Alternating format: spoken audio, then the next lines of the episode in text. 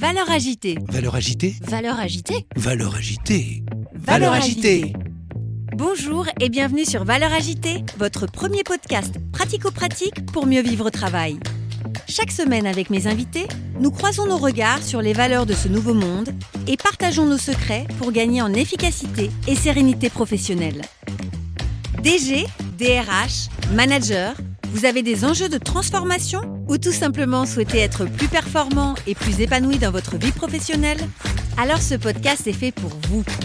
Je suis Magali Auger, DRH et DG depuis 20 ans et coach professionnel certifié. Curieux d'en savoir plus? Demandez-moi en contact sur LinkedIn et rendez-vous sur vos plateformes préférées. On n'attend pas forcément des mutuelles qu'elles s'investissent dans le champ de la prévention, on attend d'elles qu'elles le payent, et qu'elles soient payeurs aveugles en quelque sorte.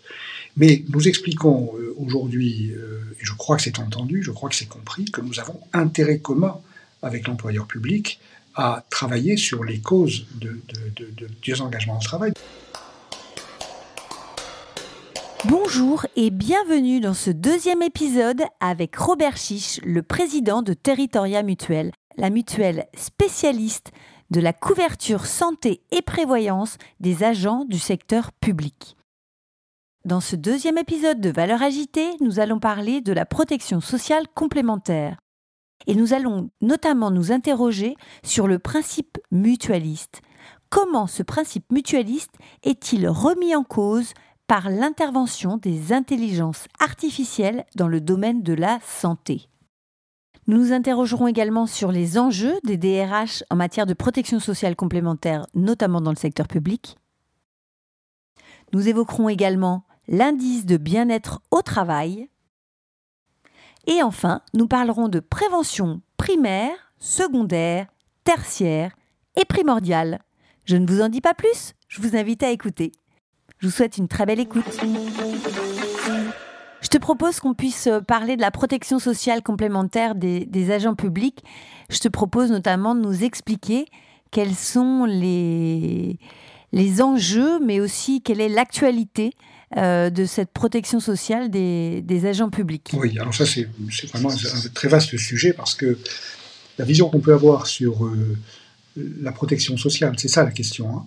La vision qu'on peut avoir sur la protection sociale doit à la fois intégrer des intuitions partagées sur euh, l'évolution de la société elle-même, et à la fois prendre en compte dans l'immédiat les modifications du cadre réglementaire dans lequel tu évolues. Donc à la fois une vision très long terme qu'on doit nécessairement, à laquelle on doit s'ouvrir, mais à la fois aussi une, une prise de conscience sur, euh, enfin une connaissance très, très fine sur la santé aujourd'hui et l'exercice et les contraintes de, l'exercice aujourd'hui. Sur l'évolution, j'allais dire, euh, contextuelle à, tr à, très long terme, c'est vrai qu'on est, alors c'est une, ça devient une banalité de le dire, mais on est dans une situation de, de complète mutation. Euh, il y a plusieurs, euh, plusieurs facteurs qui contribuent à cette mutation très profonde. Je crois qu'on peut citer à ce titre tout ce qui touche aujourd'hui à la digitalisation, à la numérisation des, des, process, mais qui ne, je veux dire, qui concerne non seulement les, méthodes de travail, mais qui concerne aussi les comportements. Je veux dire que la mise en réseau, aujourd'hui, euh, à travers donc, tous les systèmes euh, que, auxquels nous, qui, émergent aujourd'hui euh, de, notre société, mettent à mal toutes les formes d'organisation que nous connaissons. Et les prismes d'analyse que nous avons aujourd'hui du bien social, des, relations humaines, des réseaux, sont empreintes de ces innovations technologiques extrêmement fortes. Bien sûr, ChatGPT est, est, est aujourd'hui un parfait exemple de ce qui est arrivé, en train d'arriver dans le domaine du partage des connaissances et surtout la mutation que ça va entraîner dans nos relations professionnelles, sociales, euh, humaines, euh, à, tous les niveaux. Le débat un peu surréaliste auquel on, on assiste aujourd'hui sur faut-il arrêter le progrès pendant six mois est tout à fait illustrant du désarroi dans lequel on se retrouve face à la vitesse d'innovation dont nous sommes capables. Donc ça, c'est un élément, je crois, important.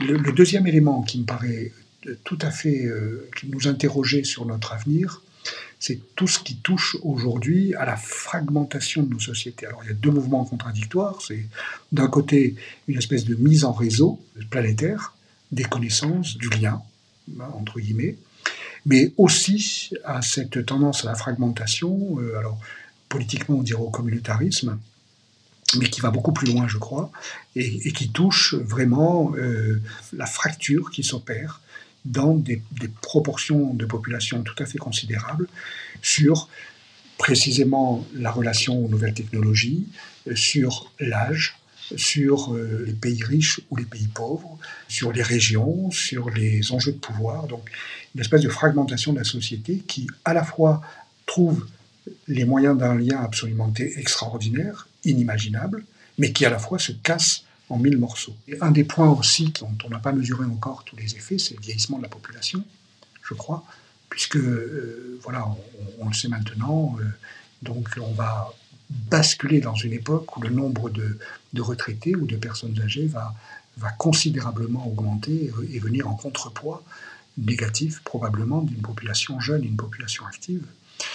Et ça pose des, questions et ça pose des interrogations au-delà même de la question de la santé, auquel bien sûr je, suis particulièrement attaché, mais qui touche aussi aux capacités d'analyse, de réflexion, d'organisation. Hein. les, logiciels intellectuels pour réfléchir ne sont pas du tout les mêmes euh, quand on a 74 ans ou quand on a 20 ans. Et c'est normal, et c'est bien. Mais voilà, restant maintenant aussi à combiner le vivre en commun d'une, de, populations qui vont s'étendre en âge, comme on l'a encore probablement, l'humanité n'a encore euh, jamais, jamais connu. Alors, dans, dans cet environnement où plus rien n'est, où plus rien n'est stable, où, du moins les points, tous les points de repère sont remis en question, voilà, comment, comment peut évoluer cette question centrale qui touche, euh, qui touche à la santé? Alors, je lisais l'autre jour un article qui disait que nous étions peut-être la dernière génération à, à ne pas être euh, augmentée par euh, l'intelligence artificielle, c'est-à-dire que euh, demain, euh, nous aurons peut-être des, assistants intégrés sous la peau, des puces ou, des logiciels, peu importe, qui nous permettront de savoir si nous sommes en bonne santé, si nous avons besoin de prendre soin de nous en particulier. alors c'est à la fois passionnant et en même temps ça fait un peu peur. Toi, comment tu avances par rapport à l'intelligence artificielle? Est-ce que ça te fait plutôt peur? Et, tu es plutôt euh, dans une posture de, résistance? Ou au contraire, euh, tu es plutôt euh, ouvert et, plutôt curieux de, voir comment intégrer cette intelligence artificielle dans ton quotidien? Ah oui, sur la posture de résistance, je crois qu'elle serait complètement mortifère parce que c'est la survie tient à la capacité de, s'adapter. La survie ne tient jamais à la capacité de résister. C'est tout à fait évident. Je, lisais un article récemment dans Le Monde à propos d'un pays qui m'est cher, euh, où il était question de la diplomatie du bambou. J'ai beaucoup aimé le titre de, ce, de, ce, de cet article, euh, puisqu'il s'agissait d'un pays qui précisément euh, établissait des valeurs très solides, très stables et indestructibles à la base, mais qui au sommet était capable d'une très très grande flexibilité.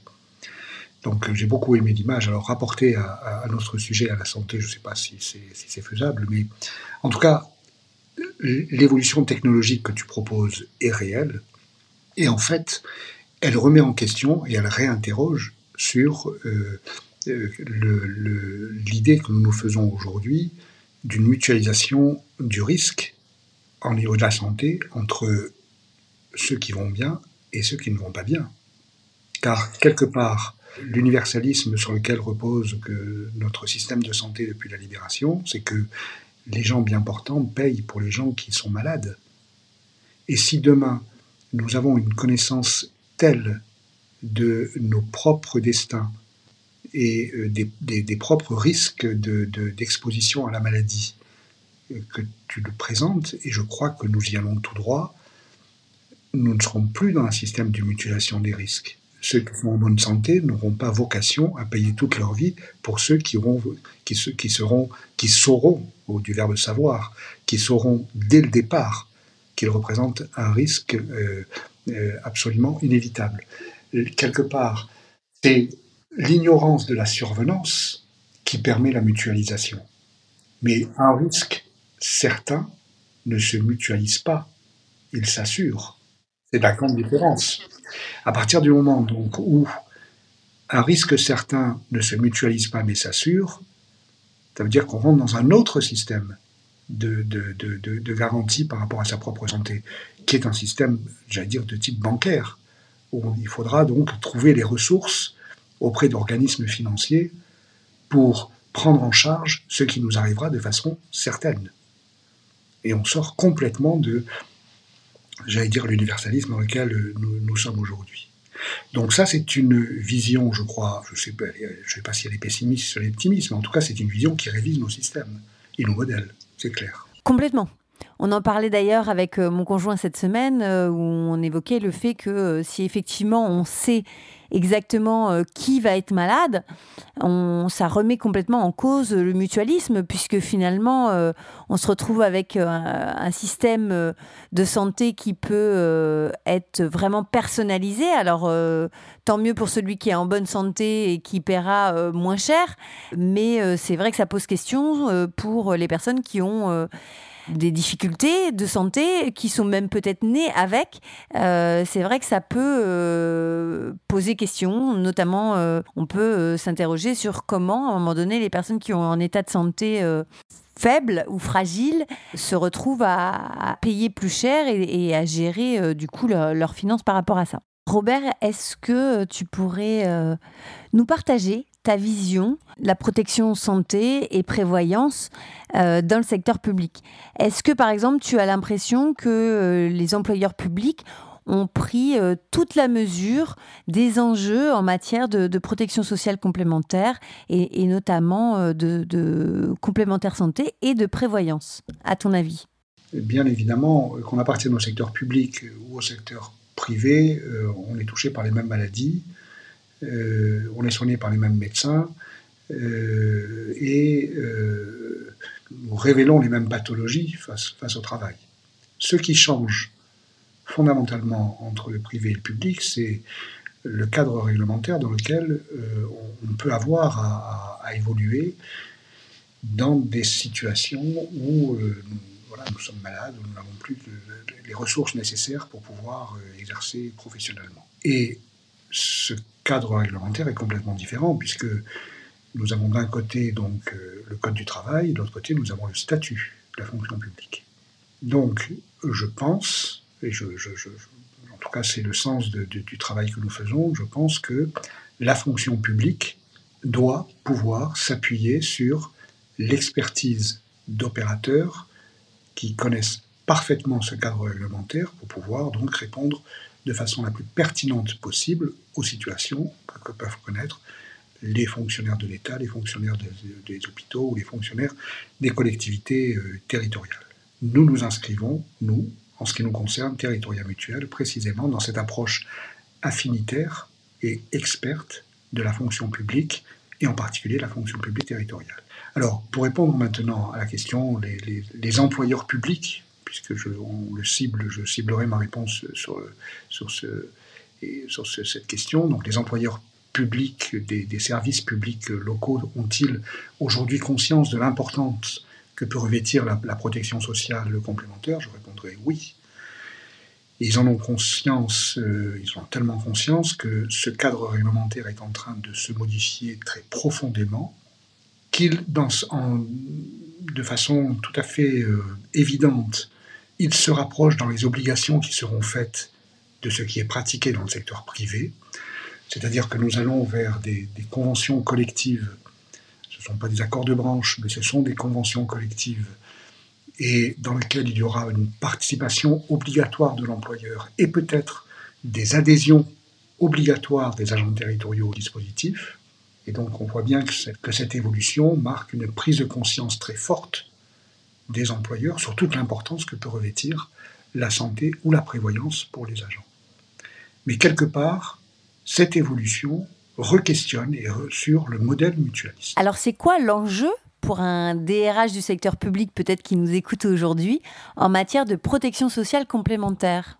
Le premier enjeu, c'est faire en sorte, bien sûr, que euh, les dispositions qui sont prises euh, dans le domaine de la protection sociale protègent Hein, c'est le premier terme. dans le terme de protection sociale, il y a d'abord le terme de protection. Et que cette protection vise à permettre à, chaque agent euh, territorial de pouvoir exercer euh, la définition de l'OMS, donc sa, fonction en, pleine conscience et avec euh, toute la, force physique et mentale nécessaire. Donc, tout ce qui aujourd'hui peut provoquer une altération de la santé, quelque part, a une double conséquence de mettre les agents dans une situation de mal-être, mais en plus rendre le service public beaucoup moins efficace et beaucoup moins performant qu'il ne pourrait l'être. Et aujourd'hui, force est de constater qu'il y a dans les collectivités territoriales, dans la fonction publique, mais d'une manière générale, dans les trois fonctions publiques, une augmentation du désengagement dans le travail qui est tout à fait préoccupante et qui a un coût social tout à fait important. Quand tu parles de désengagement, est-ce que tu parles de démotivation ou tu parles euh, d'absence, d'arrêt maladie ou de démission? Je ne parle pas d'absentéisme parce que l'absentéisme d'abord est trop stigmatisant et, se réduit à l'absence même de l'agent. Le désengagement traduit euh, une relation par rapport à son travail, qui inclut bien sûr l'absentéisme, bien entendu. Et comment tu l'expliques? Alors il y a probablement plusieurs déterminants euh, sur le, cette, augmentation du désengagement. Je crois qu'on parlait tout à l'heure de perte de sens. Cette question donc est, je crois importante, mais le plus important est d'engager de, une réflexion effectivement sur les causes. Et de ce point de vue-là, je pense que la question est probablement très complexe et qu'elle nécessite une approche la plus fiable possible, collectivité par collectivité, des véritables causes qui entraînent cette distance par rapport et ce désengagement par rapport au travail. C'est tout le sens de ce que nous mettons en œuvre aujourd'hui avec des outils dont nous faisons la promotion, et notamment l'un d'entre eux qui s'appelle l'indice de bien-être au travail, que euh, nous avons engagé avec notre structure Mozart Consulting et son promoteur euh, Victor Vachnin. Alors en deux mots, c'est quoi l'indice de bien-être au travail? C'est un élément, c'est l'indice de bien-être au travail est un outil, un outil de prédictif sur la santé globale. Pour essayer d'être illustrer le propos et de façon simple. En matière de prévention, on distingue traditionnellement la, prévention euh, primaire, secondaire et tertiaire. La prévention tertiaire vise à compenser et à soigner, c'est-à-dire lorsque le mal est déclaré, c'est l'organisation des soins autour de euh, la, personne donc euh, qui, euh, qui se manifeste par un arrêt de travail.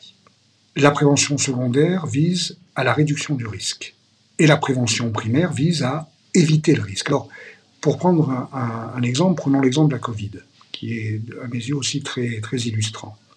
La prévention tertiaire, c'est le soin, l'organisation des soins, l'accueil dans les hôpitaux et tout ce qui peut, a pu être fait ou ce qui peut être fait encore autour de ce virus. Prévention secondaire, c'est-à-dire la réduction du risque, c'est tout ce qui touche autour des précautions sociales pour éviter la contamination.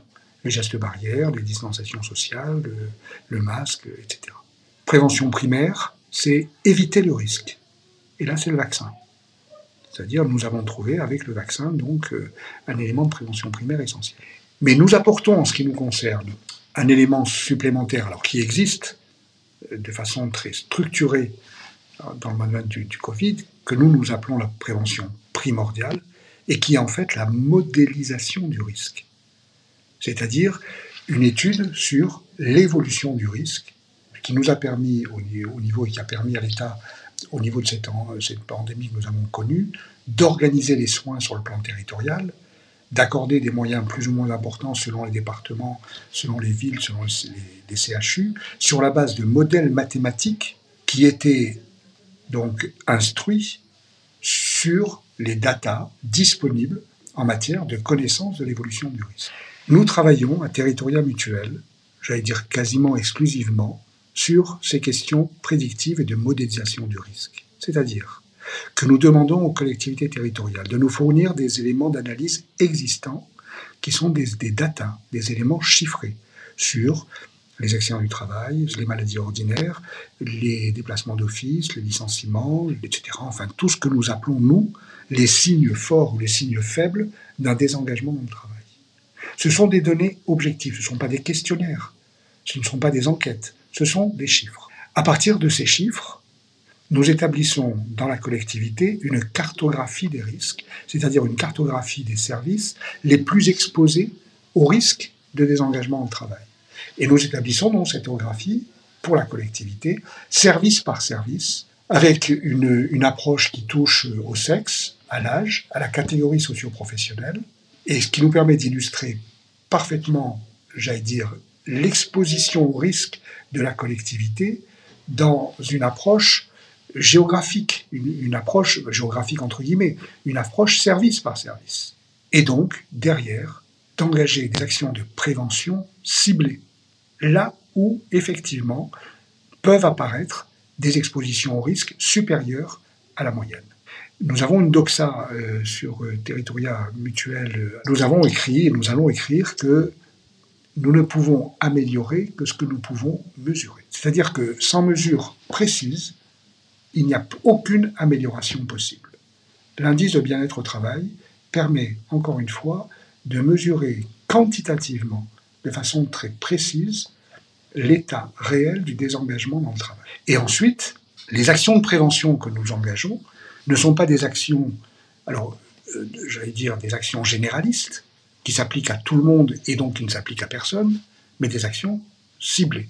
Et ça se fait dans des groupes de travail, dans des groupes d'expression, qui nous permettent de déceler exactement les causes du désengagement et donc d'appliquer des remèdes, d'appliquer des méthodes de prévention qui donneront lieu derrière à d'autres évaluations. On dit aussi que ce qui est égalitaire n'est pas forcément équitable. C'est-à-dire que là où les, actions de prévention sont le plus nécessaires, euh, doivent être repérées. Mais si on applique les mêmes mesures à un ensemble sans distinction des besoins, on est sûr d'échouer. Qu'est-ce qui fait que Territoria a décidé d'investir dans la prévention? Si par exemple on te disait, euh, euh, mais finalement euh, la prévention c'est en dehors du champ d'intérêt ou d'intervention de Territoria, qu'est-ce que tu répondrais? Oh, Je répondrais très, très, très, très simplement, mais la, la, question est tout à fait pertinente, même si la réponse paraît évidente.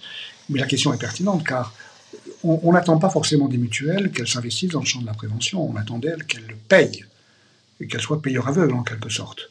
Mais nous expliquons euh, aujourd'hui, euh, et je crois que c'est entendu, je crois que c'est compris, que nous avons intérêt commun avec l'employeur public à travailler sur les causes de désengagement au travail, dans la mesure où, pour la collectivité, c'est bien sûr un frein à la performance euh, sociale, et c'est pas un gros mot que de parler de, de performance sociale, et c'est pour la mutuelle, donc, une aggravation des résultats techniques du contrat qui, in fine, sont payés par les agents territoriaux eux-mêmes, car on est obligé d'augmenter les tarifs. Oui, c'est-à-dire que plus les gens sont en arrêt, plus ça coûte cher à la mutuelle qui euh, assure ce risque. Et donc, euh, quelque part, la mutuelle, pour un moment donné rester rentable, elle va euh, de fait augmenter ses tarifs. Et donc, ça va pénaliser évidemment les adhérents, les salariés. Et nous voici arrivés à la fin de ce deuxième épisode avec Robert Chiche, président de Territoria Mutuel. Dans le troisième épisode, nous allons parler de la stratégie de Territoria pour relever les enjeux de la protection sociale complémentaire sur ces prochaines années. Je vous dis à tout de suite. Vous avez aimé cet épisode? Abonnez-vous à la newsletter Valeurs Agitée pour ne rater aucune des prochaines diffusions et laissez-moi 5 étoiles sur votre plateforme d'écoute préférée.